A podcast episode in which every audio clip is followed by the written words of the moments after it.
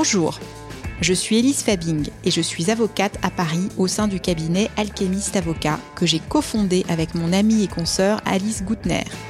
Je fais du droit du travail, c'est-à-dire que je suis engagée auprès des salariés pour les aider à faire face à leurs problématiques quotidiennes au travail et à quitter leur entreprise dans les meilleures conditions possibles si besoin.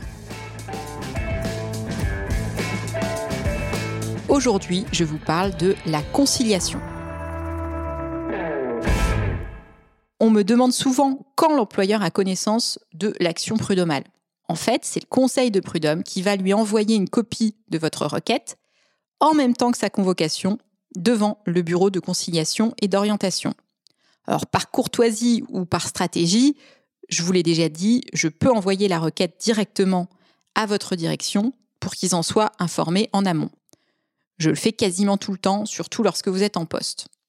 Cela permet souvent d'accélérer une issue amiable ou la désignation d'un avocat adverse avec lequel je vais pouvoir échanger sur le dossier en toute confidentialité. Nous avons vu ensemble comment saisir le Conseil de prud'homme, qui est un tribunal compétent pour connaître des conflits relatifs à la relation de travail entre un salarié et son employeur. Dans le mois qui suit la saisine du CPH, vous allez recevoir, par lettre recommandée, une convocation à un bureau de conciliation et d'orientation. Je précise que les délais du CPH ne sont pas une science exacte. Cela peut être un mois, mais cela peut être beaucoup plus, notamment en Nanterre en ce moment.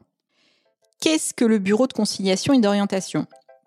Alors c'est une audience non publique devant deux conseillers, l'un qui représente le collège employeur, l'autre le collège salarié.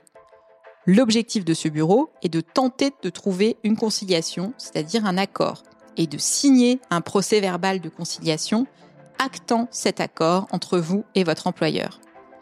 En réalité, en 10 ans de bar, il m'est arrivé une seule fois de vraiment concilier un dossier grâce à ce bureau.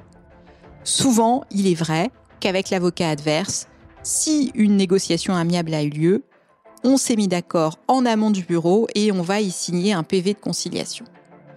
Lorsqu'un PV de conciliation est signé, c'est donc souvent parce que les avocats ont négocié en amont. Il est extrêmement rare que les avocats souhaitent évoquer leur demande devant la formation qui les juge, car ils ne souhaitent pas, surtout côté employeur, indiquer combien ils seraient prêts à verser pour que l'instance se termine. Cela pourrait être perçu comme un aveu de culpabilité. L'audience de conciliation est donc souvent dépourvue d'intérêt, et nous venons pour prendre des dates de procédure. En effet, si aucun accord n'est trouvé, les conseillers nous communiquent un calendrier de procédure. Alors un calendrier de procédure, ce sont les dates des différentes étapes jusqu'à l'audience. Quand communiquer nos arguments, une date maximale de réplique pour l'adversaire, une date de clôture des échanges et enfin une date de bureau de jugement. C'est comme cela qu'on appelle l'audience. Il faut donc être présent lors du bureau de conciliation et c'est souvent assez tendu. Il m'est déjà arrivé que mon client et son employeur se battent en attendant de passer devant le bureau. Car parfois c'est très long, une audience de conciliation. Tous les dossiers sont convoqués à la même heure et ensuite il faut attendre que chaque affaire passe devant le bureau. On peut donc attendre très longtemps si l'on n'a pas de chance. On me demande souvent si c'est important d'être présent à son audience de conciliation. Ma réponse peut varier légèrement selon les dossiers, mais c'est souvent non. Grosse perte de temps le bureau de conciliation est assez expéditif si l'autre partie ne souhaite pas transiger, et ce n'est pas souvent à cette occasion que nous trouvons des solutions. Mais j'aime bien que mes clients viennent, et cela peut être une expérience de la justice sociale intéressante car il est rare que vous ayez deux fois dans votre vie l'occasion de côtoyer de si près la justice. Je vous dis de venir si vous en avez envie, si vous avez besoin de vous confronter et de raconter votre histoire à l'avocat de votre employeur. Lorsque vous venez, vous me demandez souvent comment vous habiller et quoi dire si l'on vous demande de vous exprimer. Pour les fringues, j'ai arrêté de dire comme vous le souhaitez depuis que l'une de mes clientes, en arrêt maladie pour syndrome dépressif réactionnel à la suite d'un harcèlement moral, est venue très endimanchée avec une robe magnifique, des talons de 10, un sac de luxe et un make-up et un brushing au top. L'employeur l'a trouvée un peu trop en forme et elle a eu un contrôle de son arrêt maladie le lendemain. Donc le mot d'ordre, c'est soyez naturel et n'en faites pas trop.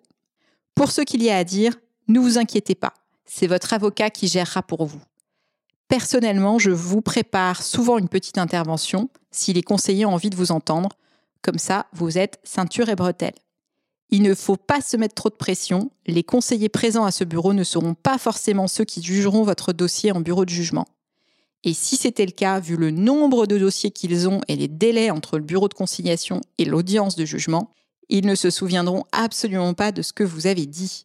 Les greffiers ne notant absolument que l'essentiel et à la demande des conseillers ou des avocats ou des parties. La semaine prochaine, je vous explique comment se passent les échanges d'arguments entre les avocats. À la semaine prochaine! Vous avez aimé cet épisode, ce podcast vous apprend des choses utiles et vous voulez que je continue? Laissez-moi au moins 5 étoiles et surtout un avis pour booster les algorithmes et le faire connaître auprès du plus grand nombre. Merci pour votre soutien.